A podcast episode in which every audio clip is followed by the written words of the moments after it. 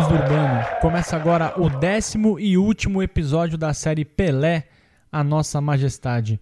Eu sou Vinícius Cabral e estou aqui com ele, Fernando Ribeiro. Fala, Fernando, tudo bem? Tudo bem, feliz em, em falar sobre o nosso rei e triste também porque a série acabou, né? Exato, foi uma, foi uma jornada e tanto, né? A gente tentou contar aqui um pouquinho da história do maior de todos no formato podcast pela primeira vez. E, primeiro de tudo, antes de começar o episódio, eu preciso lembrar que no dia 23 de outubro, que é o dia que o episódio vai ao ar, sexta-feira, é o aniversário de 80 anos do Pelé. Então a gente deseja toda a felicidade do mundo, nossos parabéns para ele. Difícil ele ouvir, mas se ele vai ouvir. Vai ouvir, vai ouvir. Sei que muitos, muitos amigos dele estão, é, estão ouvindo e quem sabe chega nos ouvidos reais.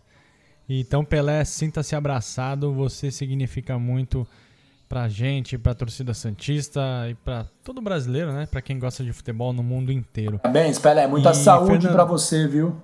Rumo aos 90 e depois rumo aos 100. E, Fernando, no episódio 9 a gente falou da trajetória do Pelé nos Estados Unidos e agora a gente vai focar. Nos Estados Unidos foi quando ele encerrou a carreira profissional, jogador profissional. E agora a gente vai focar nesse pós-carreira como jogador, né? Afinal, a gente está em 2020 e o Pelé parou em 1977 e de lá para cá, nesses últimos 43 anos, o Pelé fez de tudo. Fez novos filhos, teve algumas polêmicas, participou de alguns filmes, foi comentarista de televisão e foi até ministro. E este episódio tem participação do menino da Vila Juari, que jogou a partida de despedida do Pelé, da jornalista e escritora Angélica Basti e do Paulo Roberto Falcão, que foi o técnico da seleção em 1990 e que treinou Pelé no jogo do aniversário de 50 anos do Rei. Em um mundo sem redes sociais e mesmo após pendurar as chuteiras, o Pelé seguia em alta. Qualquer declaração ou aparição causava horas de discussão na TV e no rádio, também nos jornais e nas revistas e também nas mesas de bares mundo afora. O Pelé seguia sendo um fenômeno de audiência. Logo ele, que tinha receio de ser esquecido assim que parasse de vez de jogar futebol. Um ledo engano. De, de tudo que ele fez de 77 a 2020, a gente separou alguns trechos mais relevantes do que ele fez fora do gramado, sem entrar muito em polêmica, né? Por mais que ele tenha participado de algumas, a gente vai citar assim, mas também não vamos entrar tanto no mérito assim. Mas vamos falar, por exemplo, do, dos jogos que ele fez após a aposentadoria. Vamos começar falando disso, que foram oito partidas e cada uma com uma história diferente por trás. Em 1978, Pelé estava na Nigéria para compromissos comerciais e acabou defendendo a seleção local em um amistoso contra o time brasileiro do Fluminense. Pelé tinha 40, 37 anos na época e estava há quase seis meses sem atuar. Entrou em campo com a camisa do Brasil e foi saudado pelos 50 mil torcedores no estádio de Lagos. Por baixo da amarelinha estava com a camisa da seleção nigeriana e o Pelé jogou por 35 minutos nessa partida em que o Fluminense derrotou a seleção da Nigéria por 3 a 1. Quatro dias depois dele atuar pela Nigéria, jogou pelo Fluminense em Kaduna, também na Nigéria. As autoridades locais convidaram o Pelé para dar o pontapé inicial do amistoso entre o Fluminense e a equipe nigeriana do Haka Rovers. Uh, rádios e jornais da região, no entanto, começaram a divulgar que Pelé jogaria a partida foi o suficiente para esgotarem rapidamente os cerca de 30 mil ingressos colocados à venda. O chefe da polícia local teria dito que se o Pelé não atuasse, não seria possível conter a multidão que ficaria em fúria. Com o receio de uma tragédia, Pelé foi a campo. Mesmo aposentado e sem estar em forma, arranjou uma chuteira emprestada, apertada para o seu pé e jogou 45 minutos. Já no ano de 1979, em janeiro e fevereiro desse ano, é, nas Minas Gerais, o estado natal de Pelé, foi castigado pelas chuvas. Né? Milhares de pessoas ficaram desabrigadas e 246 pessoas acabaram falecendo. Assim, o Pelé aceitou um convite para jogar pelo Flamengo contra o Atlético Mineiro no Maracanã, com a renda revertida para as vítimas desta tragédia. Pelé, na época com 38 anos, treinou na Vila Belmiro para aprimorar a forma física e também treinou com o elenco do Flamengo. Quase 140 mil torcedores viram Pelé entrar em campo com a camisa 10 do Flamengo, fazendo com que Zico tivesse jogar com a 9. Quando o Fla teve um pênalti a seu favor, o estádio inteiro pediu a cobrança de Pelé, mas o Rei deu a bola para Zico bater a penalidade. Pelé jogou apenas os 45 minutos iniciais, que terminaram em 1 a 1, e a partida ao seu final apontou Flamengo 5, Atlético Mineiro 1. O Flamengo entrou naquela partida com Cantarelli no gol, Toninho Rondinelli, Manguito e Júnior, Andrade Carpegiani e Pelé, Tita Zico e Júlio César. Eles foram treinados por Cláudio Coutinho. E prosseguindo com as partidas de Pelé pós-aposentadoria, para celebrar a despedida de Franz Beckenbauer do futebol, a equipe do New York Cosmos enfrentou uma seleção do campeonato norte-americano. O Kaiser Beckenbauer teve uma das mais belas carreiras da história do futebol mundial e contou com a presença do seu amigo Pelé em seu último jogo. O Rei, com quase 40 anos, essa partida aconteceu no ano de 1980, foi uma das atrações. E Pelé, obviamente, fez um belíssimo gol. Estava em boa forma, inclusive. E o Pelé foi saudado pelo público do início ao fim. Três anos depois desse jogo, o Pelé novamente foi chamado para uma partida beneficente, desta vez para ajudar as vítimas das enchentes em Santa Catarina. A partida foi disputada no Serra Dourada em Goiânia e colocou frente a frente as seleções regionais do Sudeste e do Sul. O Pelé jogou pelo Sudeste, que, jogou, que alinhou com Raul, Leandro, Luiz Pereira, Edinho e Júnior, Andrade, Renato e Zico, Pelé, Jorginho e Éder. Também entraram nomes como, por exemplo, Acácio, Moser, Pedrinho, Giovanni, Careca, Roberto e o Darilda da Maravilha, todos treinados por Carlos Alberto Parreira. Um ano depois, o Pelé participou também do, do jogo entre Cosmos Masters e Cosmos atual, né? Podemos dizer assim, o Cosmos da os profissionais da época. E os Masters tomaram uma escovada 6 a 2 para os jovens da época, como não poderia deixar de ser. Em 87, 1987, o jornalista do Luciano do Vale criou o primeiro Mundialito de Futebol Masters, também conhecido como Copa Pelé. O título ficou com a Argentina, mas a torcida brasileira teve a chance de ver o Rei e outros grandes craques em ação. O camisa 10 jogou apenas a partida de estreia quando o Brasil bateu a Itália por 3 a 0 no Pacaembu. O Pelé, na época com 46 anos, mostrou grande disposição apesar de obviamente estar fora de forma. Luciano do Vale, ele mesmo, era o técnico e mandou a campo um time com Ado, Toninho, Djalma Dias, Alfredo e Marco Antônio. Teodoro, depois Dario, Carpegiani e Rivelino, depois de Cá.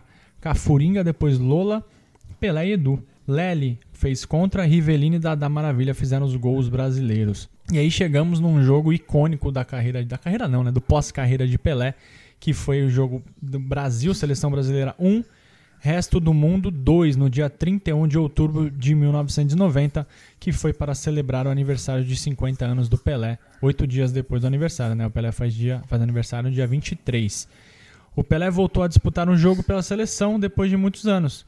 O estádio San Siro, em Milão, foi o palco da partida e, na época, recebeu a renovada seleção brasileira para enfrentar a seleção do resto do mundo. O Brasil era comandado pelo ex-craque, né? Paulo Roberto Falcão que substituiu o, Sebastião Lazzaroni após o fiasco na Copa de 90 na mesma Itália. O Pelé foi muito saudado né, antes da partida começar. Ele entrou com o agasalho branco com a palavra peace, que significa paz, e saudou todo mundo. Jogou com a 10 e com a faixa de capitão, mostrou muita disposição e organizou algumas boas jogadas. Ele estava com 76 quilos, mesmo peso que tinha na Copa de 70. Muito mais em forma do que nós. E o Paulo Roberto Falcão mandou a campo o Sérgio, sim, ele mesmo, o Sérgio Guedes, que era nosso goleiro, que depois deu lugar ao Ronaldo, Gil Baiano, que depois deu lugar ao Bismarck, Paulão Adilson, que depois deu lugar ao Kleber, que também jogou aqui na Vila, o Clebão, e Leonardo, que depois deu lugar ao Cássio, que também jogou no Santos. Cera Sampaio, menino da Vila, Donizete, que depois deu lugar ao Luiz Henrique, Cafu e ele, Pelé, que depois saiu para a entrada do craque Neto, que também jogou Discordo, craque. No ataque, Charles, que deu lugar a Valdeir, o The Flash e Rinaldo, que depois deu lugar ao Careca. A seleção do resto do mundo jogou com Goicoechea, argentino, e depois entraram mais três goleiros: o Michel Predom, Incono e o Iguita. Na defesa, o Kleisters, que depois deu lugar ao Condé, o Júlio César, brasileiro, o Ruggeri, argentino, que depois deu lugar ao Aleinikov, e o De Leon, uruguaio, depois deu lugar ao Calderon. No meio de campo, o Michel, espanhol, que depois deu lugar ao Basualdo, alemão, brasileiro, que depois deu lugar ao Raji, romeno, Rafael Martim Vasquez, espanhol, que depois deu lugar ao húngaro Detari, e Carlo Ancelotti, que depois deu lugar a Stoichkov, o búlgaro. No ataque, Van Basten, que deu lugar depois a Francescoli e Roger Milá, que depois deu lugar a João Paulo, jogador brasileiro. E os técnicos da seleção do mundo, resto do mundo, foram Franz Beckenbauer e Arrigo Sacchi. Dá para brincar com esse time aí? Absurdo, né, Vini? Absurdo mesmo. E legal a presença de três jogadores brasileiros nessa seleção do resto do mundo. E vamos ouvir o áudio do Falcão falando sobre a dedicação de Pelé, que mesmo aos 50 anos queria deixar uma boa impressão para o público. Prazer ter dirigido Pelé ao menos por dois dias, por 48 horas. Então, e chamou a atenção de todos, por exemplo, que ele foi treinar no dia anterior. Ele participou do treino lá que, que antecedeu o jogo. Então ele estava lá ajudando, tal, queria ensaiar a falta. E aí você no convívio com ele, naqueles, naqueles 45 minutos, um minuto, uma hora de treino, a gente vê, tem alguns detalhes que chamam a atenção de por que, ele foi o melhor de todos. Dizer, ele foi, fez questão de treinar, fez questão de conversar com os, com os jogadores, fez questão de, de fazer todos os movimentos, de aquecer junto com todo mundo. Quer dizer, ele foi como se fosse um jogador ainda em atividades. E ele estava completando 50 anos. E o Falcão também falou qual foi o impacto da presença de Pelé para os jovens jogadores de uma renovada seleção. E também para o próprio Paulo Roberto Falcão, que estava apenas em seu terceiro jogo como treinador que os jogadores ficavam olhando para eles, né? Porque eram tudo, tudo era gurizada, com raríssimas exceções, gente, inclusive tinha saído pouco do Brasil. De repente, ali do lado deles tem o maior de todos, né? Então, para eles foi, foi, foi um grande momento, seguramente. É, para mim foi também de, muita, de muito orgulho, né? Porque hum, a gente, eu tive sempre uma ótima relação com ele. É, ele, eu, quando eu tive um programa da Itália, chamado Programa Domenicaim, que era da Raiun, é, eu levei ele para o meu programa, ele esteve lá participando do programa. É, eu, tive um, eu tinha um programa na Rádio Gaúcha de Porto Alegre, ele ficou uma hora e meia comigo no ar, e até hoje ele brinca, porque ele disse, pô, Falcão ia, falar, ia fazer duas perguntinhas, ficou uma hora e meia comigo. Uhum. É, ele, ele é, uma hora e meia contigo representa dois minutos com, com outro jogador, porque você tem muita história. E ele, é, e ele sempre com muita simplicidade, né? com, muita, com muita atenção para os fãs. É, eu acho que se os jogadores daquela época que estavam naquele jogo prestassem atenção nele, certamente teriam aprendido muito também a como lidar com a fama, né? como lidar, a, a ter um entendimento de que, que significa ser, ser ídolo, né? Porque e ele em vários momentos demonstrou isso.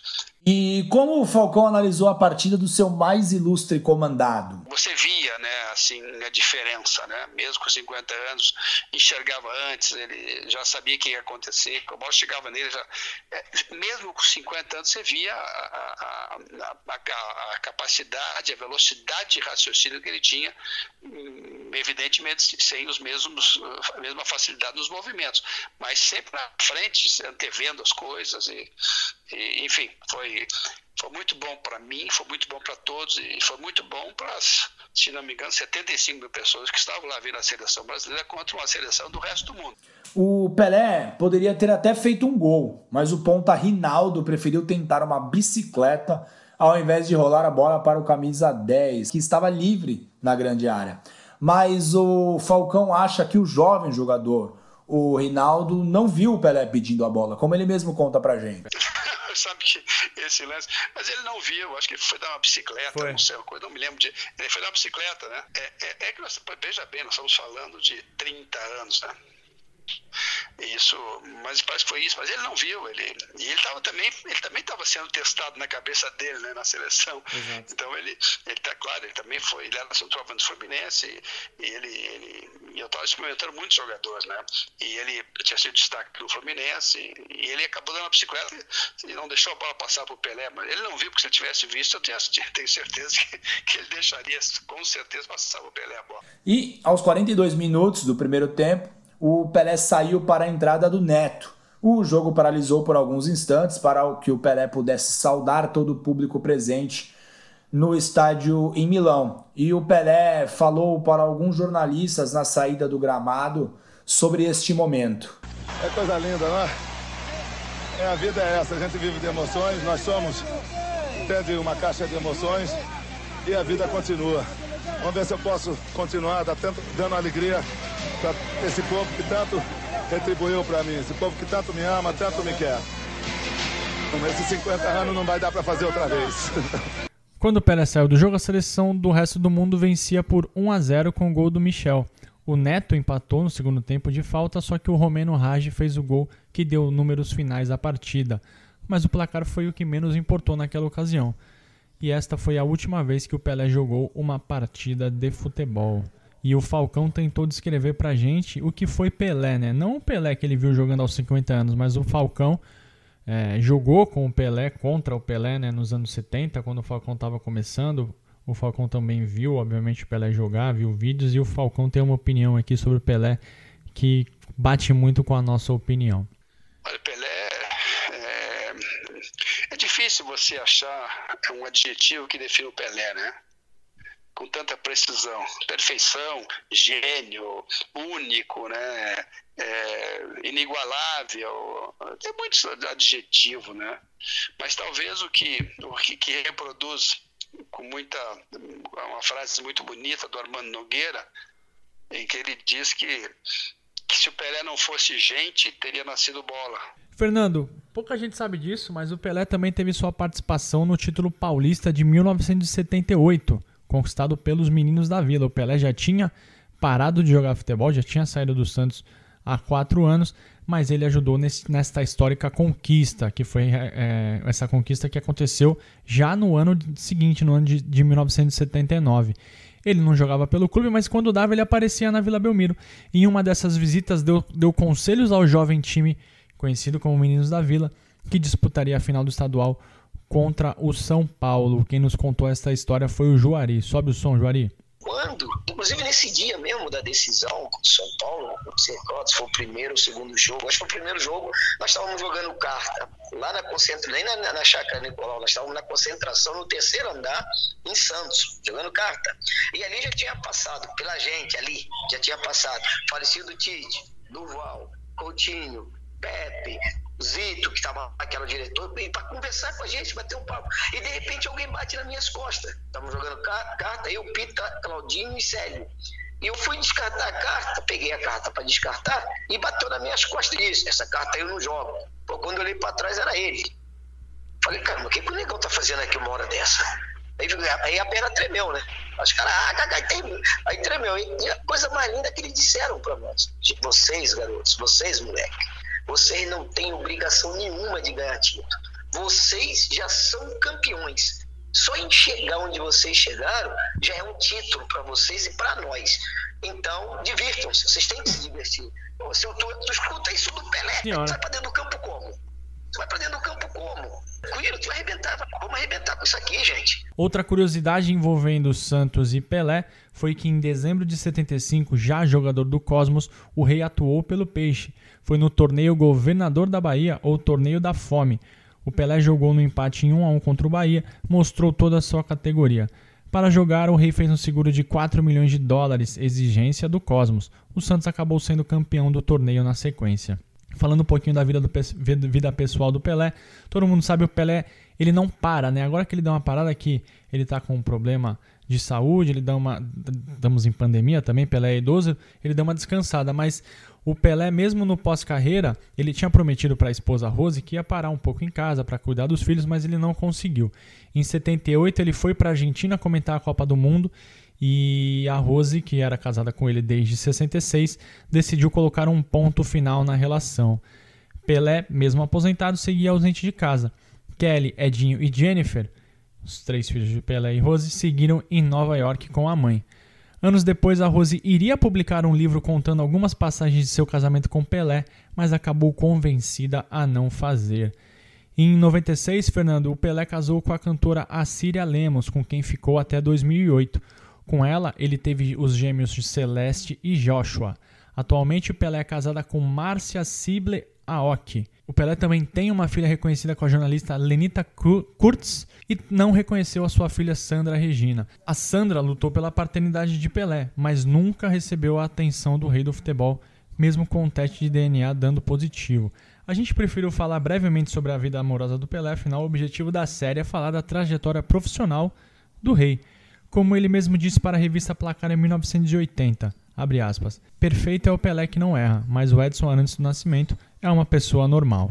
E Vini, segundo o livro A Presença do Futebol na Música Brasileira, escrito por Assis Ângelo, Pelé é o atleta mais homenageado com canções.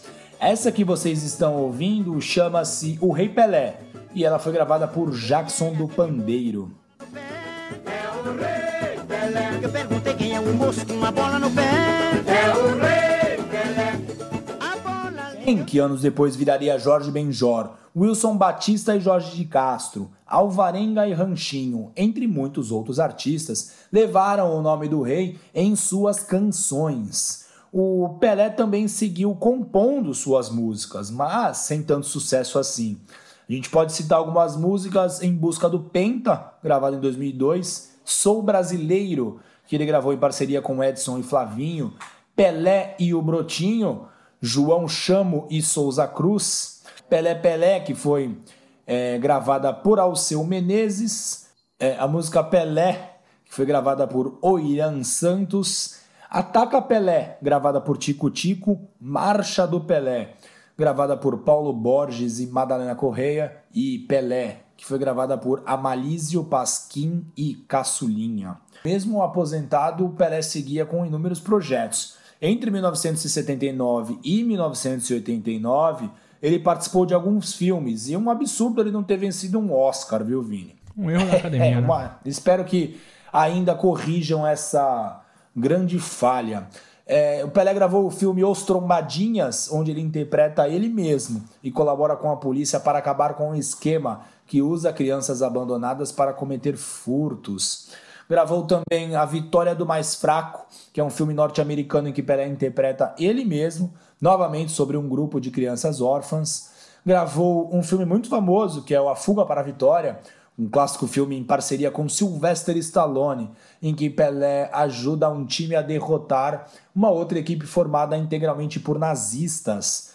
Gravou Pedro Mico, que Pelé interpreta um malandro carioca que rouba joias e foge enganando sua quadrilha, que passa a persegui-lo nos morros. O mesmo fazendo a polícia. Pelé gravou também Os Trapalhões e o Rei do Futebol. Não, vamos contar com ovo nos pés da galinha. Mas isso aí não vai acontecer, não.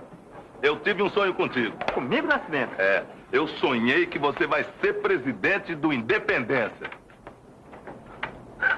Presidente? Mas é louco! É um delírio! Não, ora ouvi dizer espelho, não tem a castrituinte? Também não posso. E amanhã eu vou lançar na minha coluna. Mas isso vai dar maior manchete no jornal, pessoal! Fora da loucura. Tu já pensou? Você é presidente? Os cartolas todos te pressionando? O cara pensa nisso. Então não vou não. Mas você me prometeu. Então eu vou. Você tá maluco, Cadial? Então não vou não. Mas você disse que ia. Então vou. Vem aqui, rapaz, já pensou? Você é roupeiro, vai ser presidente. Mal sabe ser roupeiro, presidente. A massa vai te pressionar, hein? Ah, não. Ah, não. Ah, então não vou mais, não. É, mas em compensação, se você for presidente, já pensou a cara do doutor Veláquio? Então eu vou. Nascimento, nem agora. Essa conversa que vocês ouviram agora é de Pelé, o repórter Nascimento que ajuda o time liderado pelos Trapalhões, um clássico da nossa infância. E Pelé ainda fez participações nos filmes 1 de Abril Brasil, gravado em 1988, e também em, no filme Solidão, Uma Linda História de Amor. E o Pelé, ele se dedicava ao extremo em tudo que ele fazia, né? A mesma dedicação que ele, se que ele mostrava no futebol, ele mostrava nos outros campos, seja na música, compondo, tocando ou cantando, ou seja, atuando em filmes ou novelas. O Pelé levava muito a sério esses trabalhos paralelos, só que ele acabou nunca sendo levado tão a sério pela opinião pública, né? E isso nos levou a fazer uma reflexão sobre como a sociedade enxerga o Pelé e o negro em geral. A sociedade não permite que, principalmente aqui no Brasil, né? Que alguém seja muito mais que um jogador. Ou então a gente tem muitos, muitos exemplos assim, ah, fulano é cantor e, e, e artista. Como assim? No exterior a gente vê isso com, é, com, muito mais frequência aqui no Brasil. Existe um preconceito. E vamos ouvir o que, que a escritora Angélica Basti tem a dizer sobre isto. E assim, e a sociedade brasileira quer mais dele, né? Mas ele, esse quer mais é o quer mais naquele estereótipo que não me permite, né, é, reconhecer o homem político, o homem é, que é empresário, o homem que foi pai, que cometeu vários erros, né? É, é, a gente, é, a sociedade brasileira não permite o Pelé ser além do jogador de futebol talentoso fenômeno mundial no esporte. Fernando, em 15 de maio de 1981, a seleção brasileira de futebol venceu a França por 3 a 1 no Parque dos Príncipes, em Paris, mas ninguém ligou muito para o resultado. Desde antes do jogo, as atenções estavam voltadas para um só astro no gramado. Recepcionado por dezenas de crianças, Pelé entrou em campo para receber o troféu de atleta do século de todos os esportes, conquistado numa promoção do jornal francês L'Equipe. De terno claro, Edson Arantes do Nascimento fez seguidamente com os dedos o V da vitória e foi ovacionado pelo público que lotou o estádio. Dentro de campo, os gols brasileiros foram marcados por Zico, Sócrates e Reinaldo. O galinho de Quintino ofereceu o gol de número 500 de sua carreira ao rei do futebol. E outra curiosidade agora, Fernando, essa aqui é meio inacreditável. Já que falamos em Zico e Sócrates, vocês acreditam que o Pelé se colocou à disposição do Tele Santana para jogar a Copa de 1986? Isso mesmo. Pelé com seus 45 ou 40, é 45 a Copa é no meio do ano, né? Pelé com 45, vendo, 45 anos, vendo que as coisas não iam bem para a seleção, se ofereceu, mas obviamente o técnico vetou. Ele, mesmo com a idade avançada, achava que com três meses de treino poderia entrar em forma e ajudar a equipe. Coisas de rei. Depois de parar, Pelé passou a falar de certos assuntos com maior naturalidade. Por exemplo, em 1977, ele disse que o brasileiro era pouco interessado em política e, consequentemente, estava despreparado para votar. Muitos entenderam como uma apologia à ditadura, mas o rei, apesar do bom relacionamento que mantinha com os governantes, principalmente em cerimônias, fez campanha pelas diretas já e em 1988 admitiu que um dos motivos por não ter jogado a Copa de 74 era para não apoiar a ditadura brasileira. E Vini, mesmo afastado do futebol, o Pelé seguia falando muito sobre o assunto, principalmente sobre o futebol brasileiro. Nos anos 80, o rei lamentava a falta de talentos no nosso futebol, por exemplo. É, por vezes, Pelé era comentarista oficial, podemos assim dizer. Foi a voz ao lado de Galvão Bueno e Arnaldo César Coelho na TV Globo, durante a campanha do Tetracampeonato Mundial em 1994, conquistado nos Estados Unidos. Ouvimos no episódio anterior que o rei foi um dos principais cabos eleitorais para o Mundial ser realizado nos Estados Unidos. Objetivo é uma coisa, espetáculo é outra. O Brasil alcançou seu objetivo. Foi primeiro lugar do seu grupo, vai jogar contra os Estados Unidos. Mas ficamos longe do espetáculo. Acho que todo torcedor brasileiro hoje, Pelé, queria uma substituição por jogadores criativos, ofensivos. Nós tivemos Mazinho e Paulo Sérgio. O que, que você achou? Eu acho que não era essa a modificação que devia ter feito. Aliás, eu falei e continuo dizendo que o Brasil tem condições de ganhar essa Copa. Essa Copa foi feita para o Brasil. Essa Copa é a Copa do Pelé nos Estados Unidos, é para o Brasil levar o teto. Mas, se a gente continuar jogando assim, jogando para o lado, não tendo agressividade, os homens de, de trás, no meio do campo, não participando, vai ficar difícil. Os Estados Unidos está aí, nós temos que tomar cuidado, respeitar, porque jogando como nós jogamos hoje, dificilmente a gente passa. Vai ter que melhorar. E eu sei que vai melhorar. Você ouviu agora o Pelé comentando após o empate do Brasil contra a Suécia na primeira fase da Copa do Mundo de 1994. A corneta real comeu solta nos Estados Unidos. Mesmo que informalmente, Pelé seguiu dando seus pitacos sobre o jogo e por muitas vezes foi criticado ou mesmo nem levado a sério. No mesmo ano, ele foi nomeado embaixador da boa vontade pela Unesco, com o objetivo de contribuir para a paz e segurança no mundo mediante a educação, ciências naturais, ciências sociais, humanas e comunicações. O rei também já era embaixador da ONU desde 1992. Ter a presença de um nome como Pelé em qualquer ação era sinônimo de enorme alcance e grande credibilidade. Em julho de 1991, voltando um pouco no tempo, Pelé e o empresário Hélio Viana formaram a empresa Pelé Esportes e Marketing, agência de marketing esportivo. A empresa até que teve sucesso, mas em 2001 aconteceu uma denúncia de que a empresa ficou com 700 mil dólares de um evento beneficente que nunca ocorreu. Os dois sócios se acusaram e Pelé acabou fechando o negócio e acabou abrindo a Pelé Pro, outra agência, só que desta vez gerida, gerida por empresários norte-americanos. Desde 2009, tudo que é relacionado à imagem de Pelé é tocado pelo norte-americano Joe Fraga, CEO da Sports 10. Algumas empresas como a P&G, Volkswagen, Emirates Airlines, Subway, Coca-Cola, Santander, Hublot, entre outras, se aliaram a Pelé nos últimos anos. Vale lembrar que o, contato, o contrato que Pelé tinha com a Warner, empresa que era dona do Cosmos, começou em 75 e terminou somente nos anos 90. Isso corrobora o que a gente falou no episódio anterior, né, Fernando? Pelé virou uma verdadeira marca mundial atuando no maior mercado do mundo nos anos 70. E já em 1990, o Pelé deu uma entrevista para a revista Placar dizendo que sonhava em ser presidente do país. Nossa, votaria fácil, hein? Número 10. Aperta 10 e confirma. Certeza que eu oh, votaria. Com certeza. O rei não chegou a emplacar carreira política, mas outra passagem marcante de sua vida aconteceu em 1995. O Pelé foi nomeado ministro dos esportes do governo Fernando Henrique Cardoso. O rei atuou um pouco mais de três anos e a sua principal ação foi a abolição da lei do passe, dando mais liberdade aos atletas. Ele também ajudou na criação da Lei Pelé, que sofreu inúmeras críticas durante anos, inclusive até hoje, mas foi um importante instrumento trabalhista durante algum tempo. Anos depois, já no governo de Dilma Rousseff, Pelé foi eleito embaixador honorário da Copa do Mundo de 2014.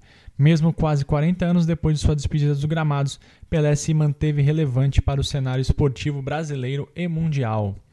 Durante todo o seu pós-carreira, Pelé foi convidado para inúmeras entrevistas, eventos e cerimônias, mas talvez a mais marcante tenha sido a participação no programa La Noche del Diez, apresentada por Diego Maradona em 2005. Eh, queria agradecer-te e perguntar-te como estás. Antes de, de responder, quiero decir que yo estaba viendo la televisión en la abertura con tu familia, fue una cosa linda. Y yo te pregunto, ¿tú cuánto hace que está ensayando el programa? ¿Un año? é um gosto muito grande. Lindo, lindo. E te verás. O argentino sempre foi um duro crítico de Pelé, por pensamentos diferentes e também pela polêmica alimentada por anos sobre quem havia sido o melhor do mundo.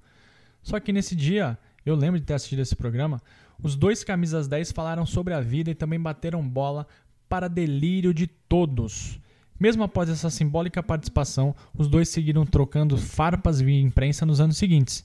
E é importante lembrar também, Fernando, que em 95 o Santos tentou contratar Maradona com intermediação da Pelé Esportes e Marketing, empresa do Rei. Imaginem só o Maradona com a 10 do Peixe. Pelé sempre seguiu ligado ao Santos e sempre que a Vila Belmiro assistir seu time de coração causava grande alvoroço. E uma outra passagem marcante do Pelé com o Santos aconteceu na inauguração de um dos campos do CT do clube em 1996, jogando contra os profissionais e juvenis do clube. Mesmo aos 55 anos, Pelé mostrou que era rei, fez gols e tirou onda. Mas em 2011 também chamou a atenção após o tricampeonato da Libertadores, conquistado pelo time de Neymar e companhia. O Santos não vencia a competição desde 1963, quando Pelé estava em campo. O rei garoto propaganda do Banco Santander, um dos principais patrocinadores da competição, entrou em campo para comemorar o título, inclusive puxando o técnico Murici Ramalho, emocionando todos os torcedores santistas. Selecionamos aqui frases de três companheiros que acompanharam de perto a trajetória do rei. Abre aspas, a perfeição não existe, mas quem chegou mais perto dela foi Pelé. Uma frase dita por Zito. É, abre aspas novamente. Descrever Pelé é humanamente impossível. Ele foi a perfeição. Desequilibrou o mundo. Quem disse essa frase foi o melhor goleiro da história do futebol brasileiro, Gilmar dos Santos Neves. E, abre aspas, o rei foi a síntese do futebol perfeito e simples. Assim como Bach na música, Van Gogh na pintura, Shakespeare no teatro, Freud na psicologia, Carlos Drummond de Andrade na poesia. Frase dita por Tostão. Existem inúmeras outras frases que mostram o tamanho do que foi e ainda é Pelé. Fernando, agora vamos fazer uma propor uma brincadeira aqui. Isso não está no roteiro. E quando a gente sai do roteiro, a gente é jornalista, a gente não é artista nem improvisador. A gente fica meio perdido, hein? Mas acho que dessa vez vai, vai dar tudo certo. Vamos listar agora. O que você acha da gente listar 10 momentos marcantes da história do Pelé que a gente contou no, nesses 10 episódios? Na ordem de gosto pessoal, estilo draft da NBA. Eu falo um, você fala um, a gente vai revezando e no final a gente vai ter 10 momentos marcantes da história do Pelé. Eu, como sou muito bonzinho, deixo você começar. Vini, eu acho que. Tô marcando aqui, tô anotando, hein? O principal momento da carreira do. E eu vou falar como Santista. A partida mais perfeita que o Pelé fez na sua carreira e a partida mais perfeita que o Santos fez na sua história e talvez a partida mais perfeita que uma equipe em nível de clubes fez na história do futebol. Aquela noite em Lisboa, Santos 5, Benfica 2, é o momento mais marcante da história, não digo do Pelé, mas o Pelé enquanto jogador, aquela todas as pessoas que presenciaram dizem que foi a maior apresentação da carreira dele e como foi uma carreira superlativa, acho que o primeiro momento que eu lembraria é o momento que ele foi melhor de todos de, da história e o meu seu melhor momento. Já começou com o super trunfo, né? É. Aí já, já, já, já fica difícil. É, eu poderia. Mas... Eu, eu já usei ele porque você poderia usá-lo, né, Vini? Sim. Eu vou com os 126 gols que o Pelé fez na temporada de 1959, um número jamais batido na história. E, Vini, é, o Pelé foi artilheiro do Campeonato Paulista 11 vezes, 9 vezes em sequência. Na época isso parecia muito comum ou fácil de acontecer, mas é algo que nunca se repetiu e eu creio que nunca vai se repetir. O Campeonato Paulista era o principal campeonato do país, junto ao Campeonato Carioca, e o mesmo jogador ser o maior marcador por nove vezes consecutivas, olha, não sei se a gente vai estar vivo ou se isso vai acontecer em alguma outra vez. Sem chance. Eu vou ficar agora com o gol mil com o Gol Mil e toda a saga que levou ao Gol Mil, né? Como a gente contou, aqueles jogos que antecederam a partida contra o Vasco no Maracanã e tudo o que aconteceu naquele dia e foi histórico. O Pelé ainda bateu de, de paradinha e depois foi engolido pela multidão. É um dia histórico, até porque é uma marca que depois foi alcançada até pelo, pelo Romário, pelo Túlio, né? Mas o primeiro a, a alcançar foi, claro, Edson antes do nascimento. Sim. Vini, meu outro momento que a gente tem que lembrar é o que o Pelé fez na Copa de 70, né? Além, eu não vou nem destacar os gols, a forma como ele liderou o Brasil, mas os lances icônicos que ele deixou para a posteridade, né? O drible de corpo no Mazurkiewicz, que é algo assim absurdo e surreal, algo inventado naquele momento, que ele vislumbrou a jogada, não era algo que ele fazia com, com, com tanta constância, o chute no meio de campo, é, de que surpreendeu a todos e é muito engraçado ver o goleiro tchecoslovaco voltando, o Victor voltando desesperado, porque ele não conseguia acreditar que o Pelé tinha tentado aquele lance.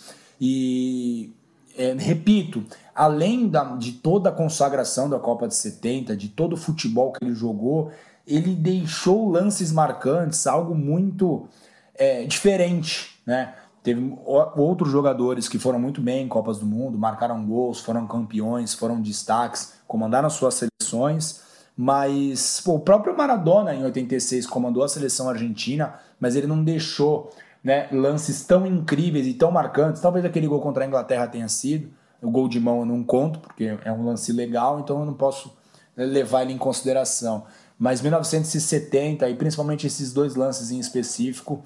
E tudo que aconteceu, né? No pré-copa, Pelé sendo questionado, toda aquela polêmica com Saldanha e o Pelé jogando uma Copa maravilhosamente bem aos 29 anos, para a época já era considerado veterano.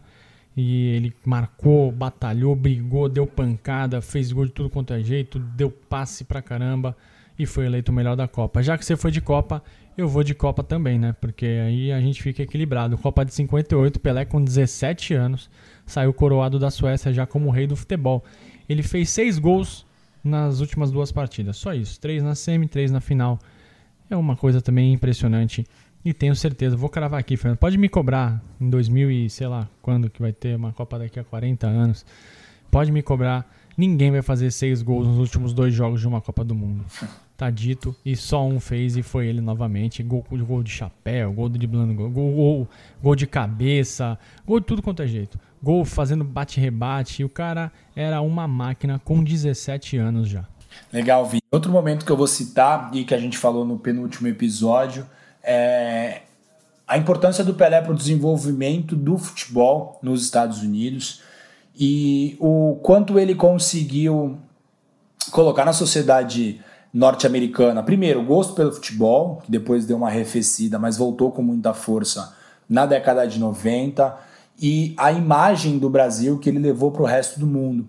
Um Brasil que passava por uma ditadura péssima, mas do Brasil vencedor, do Brasil que vai a outros lugares é, e, e, faz coisas positivas. E, e, e, todo o cenário que o Pelé conseguiu colocar o futebol, né? Bom, Pelé fez o Mohamed Ali assistir uma partida de futebol num estádio, né? Diversas outras personalidades norte-americanas frequentavam jogos do Cosmos. É algo que só ele realmente conseguiria, né? Tanto que, por mais que a Liga Norte-Americana agora seja uma liga estabelecida, uma liga que tem boas médias de público, o alcance global da Liga Norte-Americana só acontece quando ele vai para lá. E só ele conseguiria fazer isso, principalmente num país que despreza tanto futebol quanto os Estados Unidos, né? Despreza porque tem gosto, é, prefere outros esportes, né? Não no desprezo no sentido negativo da palavra, mas sim né, em gostar de, de esportes totalmente diferentes do futebol. E o que ele faz, levando a média de público do Cosmos a níveis europeus, vamos dizer assim, é algo realmente surreal. É, e tudo que ele virou lá, né? É, além disso, que a gente falou, garoto propaganda, virou uma marca mesmo. E é, como vocês ouviram no episódio passado, o Pelé, quando aceitou a proposta do Cosmos, estava mal financeiramente e foi lá sendo essa estrela no, no, em Nova York que ele conseguiu se reerguer na, na vida e na carreira. Eu vou levantar um tema um pouco fora do futebol. Eu vou destacar aqui é, a audácia, né? não deixa de ser uma audácia do Pelé em explorar outros campos que não o futebol. Hoje a gente reclama muito de jogador, ah, o jogador que vai vai fazer foto em horário de treino, sai para fazer gravar propaganda. Isso aí o Pelé já fazia lá nos anos 70, nos anos 60 e 70. O Pelé se aventurou na música, com grandes nomes como Elis Regina, por exemplo. Ele participou de novelas e filmes, como, como falamos aqui, e algumas dessas novelas e filmes e, e canções eram em, em, momentos paralelos ao futebol, e o Pelé se arriscava, ele não tinha medo de, de se expor e tentar coisas fora da sua profissão, né? Ele levava muito a sério e ele quebrou esse paradigma de que jogador tem que ser jogador, que jogador não tem voz em outros campos, principalmente naqueles tempos. O Pelé até nisso foi um percursor. Exato. Agora é meu último então, né, Vini? É o último, derradeiro. Cara, é... eu vou citar o fato de como o Pelé transformou um clube de uma cidade litorânea, uma cidade com pouco mais de 400 mil habitantes, numa marca mundial, né? O Santos era grande antes da chegada do Pelé. O Santos era grande nacionalmente, né? regionalmente, nacionalmente, antes da chegada do Pelé. O Santos era reconhecidamente uma, uma, uma equipe famosa no futebol brasileiro. Mas depois do Pelé, o Santos se torna uma equipe reconhecidamente global, né? Todos no mundo conhecem o Santos. O Santos hoje utiliza isso como ferramenta de marketing, né? o brasileiro mais conhecido do mundo, e isso só foi possível por conta de Pelé, por conta da capacidade de Pelé e por conta, Vini, é, da permanência do Pelé por tanto tempo. Obviamente que também não era interesse do Santos negociar o jogador, mas ele nunca forçou uma ida para a Europa, por exemplo, como alguns outros atletas, mesmo na década de, de, de 60 e 70, o fizeram. Então ele foi muito leal ao Santos ao longo da sua carreira e ele transformou um clube, né? O Santos era uma equipe nacional e virou uma equipe global. O Santos jogou, foi a primeira equipe a jogar em todos os continentes do mundo. O Santos rodou quase todo, o, o boa parte dos países do mundo viram o Santos jogar. O Santos jogou para plateias imensas em toda a parte deste planeta por conta dele, do Pelé. Então, transformar uma equipe de uma cidade pequena, litorânea, numa equipe global é algo que só ele conseguiu. Sim, e foi o casamento perfeito, né? Como você disse, Santos já era uma equipe nacional, né? É, campeão paulista, bicampeão paulista, e o Pelé chegou num time montadinho e virou a cereja do bolo. Que cereja, né? Transformou o Santos no maior do mundo. Eu vou com uma passagem, não é bem uma passagem, mas é um símbolo, né? Do, do Santos ter parado as guerras. A gente já explicou aqui, do ponto de vista da pesquisa histórica, que não, foi, não era bem uma guerra, não houve um, um cessar-fogo, mas houve um, uma diplomacia para que o Santos pudesse atravessar a fronteira do Congo para a República Democrática do Congo em paz e muito disso por conta de Pelé, que era tratado como um deus na África como um todo. E também aconteceu algo semelhante na, Nigéria. Também lembramos aquela passagem que o Santos estava no Caribe e aconteceu uma revolta popular o povo assistir o Santos jogar e, consequentemente, o Pelé jogar, porque os, o preço dos ingressos haviam sido majorados. Então, assim, valia de tudo para ver o, o, Santos e, claro, o Pelé em ação. Então, destaco esses três momentos. E ficou assim, então, Fernando. Você escolheu Santos e Benfica, maior jogo da história do clube e dele. 11 vezes artilheiro do Paulistão. Tudo que ele fez na Copa de 70. Tudo que ele fez pelo futebol dos Estados Unidos e como ele transformou o Santos numa equipe mundial. Eu fiquei com 126 gols em 59, marca até hoje inalcançável. O gol mil, que foi maior, uma das maiores epopeias da história do nosso futebol. Tudo que o menino Pelé fez com 17 anos na Copa de 58. Pelé cantor e ator, passagens maravilhosas.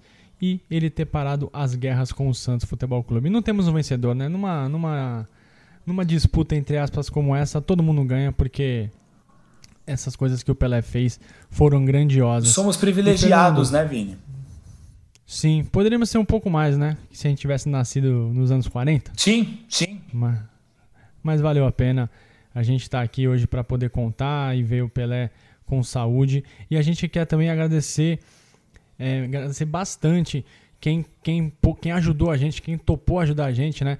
Porque a gente é desconhecido, a gente é, a gente é jornalista, a gente tem esse projeto independente aqui nós não, não, não, somos da grande mídia, então bater na, bater na porta das pessoas, né? Falar com as pessoas, olha, eu sou o Vinícius, sou o Fernando, estou fazendo um projeto assim, assim, assado. Não é todo mundo que topa, então a gente agradece imensamente o Pepe, o Lima, o Clodoaldo, o Edu, o Cláudio Adão, Juari, o Falcão, Gilson Beija-Flor, Manuel Maria, o Neuci. Também agradecemos demais a escritora e jornalista Angélica Basti, que ensinou muito pra gente e espero que tenha passado boas noções aí para todo mundo, boas práticas para todo mundo, que ela é uma pessoa muito acima da média. A gente agradece também dois monstros da narração esportiva, o Walter Dias e o Edson Mauro. Eles nos ajudaram a recriar o cenário de dois momentos marcantes da vida do Pelé, né? O gol mil e o último gol. E por fim, mas não menos importante, o Marcos Fonseca, que era o repórter da tribuna nessa passagem que a gente acabou de falar do Santos no Caribe e também ao Marcelo Fernandes e ao Guilherme Nascimento, que fazem um trabalho brilhante na Sofis e ajudaram muito no processo de pesquisa do seriado Pelé, a Nossa Majestade. Foi uma honra e tanto falar do Pelé, Fernando. Para mim, ele é o nome mais conhecido da história da humanidade, junto com Jesus Cristo. Tô exagerado ou não? Guardadas as proporções, não, não está. O Pelé atingiu níveis de conhecimento global muito acima e principalmente né, o Pelé atinge esse nível de exposição global em um momento onde o mundo não era tão globalizado. É algo realmente é, diferenciado. Ele fez tudo isso sem TikTok, cara. Isso, isso. E sem conta no Instagram. Sem conta no Instagram. Agora ele tem, tá voando no Instagram, inclusive. Ah, ele é fantástico. Ele, e, e, eu tenho certeza um que é ele que posta as fotos, Vini. Claro que sim. Valeu, Fernando, por essa jornada aí de 10 episódios, 10 semanas. Foi muito bacana. E ano que vem a gente vem para mais, hein? Não vamos parar por aí, não. Com certeza, Vini. Um prazer imenso é, estar ao seu lado recontando né, a vida de Pelé no, no formato podcast, que é algo que ainda não havia sido feito. Falar sobre Pelé é sempre muito bom, porque consegue, é, principalmente para a nova geração, deixar claro o quanto o Pelé foi importante para a história do futebol, para a história do futebol brasileiro, para a história do Santos Futebol Clube e para a história, digo até da humanidade, porque o Pelé sempre foi engajado em muitas ações de filantropia e sempre é, se colocou como uma pessoa que tentava ajudar o próximo. No seu Mil Gol fala sobre o cuidado com as crianças. Então é uma figura incrível, inalcançável, vamos dizer assim, e, e alguém que vale a pena a gente falar sobre, relembrar. E é um prazer imenso ter Pelé como brasileiro, né? Eu, enquanto brasileiro, ter Pelé enquanto meu compatriota é muito bom e mais maravilhoso ainda que ele tenha jogado e ainda torce pela mesma equipe que eu, o Santos Futebol Clube, Vini. E mora aqui perto da gente. Né? Isso, mora no Guarujá. Pegar, é pegar uma vizinho. balsa ali a gente chega na casa e dele. Se for é isso, isso, de bicicleta rapidinho, Vini. E ele foi um atleta inigualável, uma imagem que sobreviveu por décadas e uma marca ainda hoje rentável. Ele se encontrou com reis, rainhas, príncipes, princesas, papas, artistas de todos os segmentos. Deixou sua marca por onde passou. Para nós, Santistas, só nos resta agradecer, apreciar os vídeos, enaltecer e manter viva essa história incrível. Muito obrigado, Pelé. Vida longa ao rei. Quem quiser falar com a gente, amigosdourbano.gmail.com no Twitter e no Instagram nós somos o arroba Amigos no Urbano. Quem quiser ouvir nosso programa, estamos no Spotify, no Apple Podcasts, no Google Podcasts, no YouTube, Castbox e Radio Public. Valeu, Fernando, e até a próxima. Valeu, Vini. Tchau, tchau.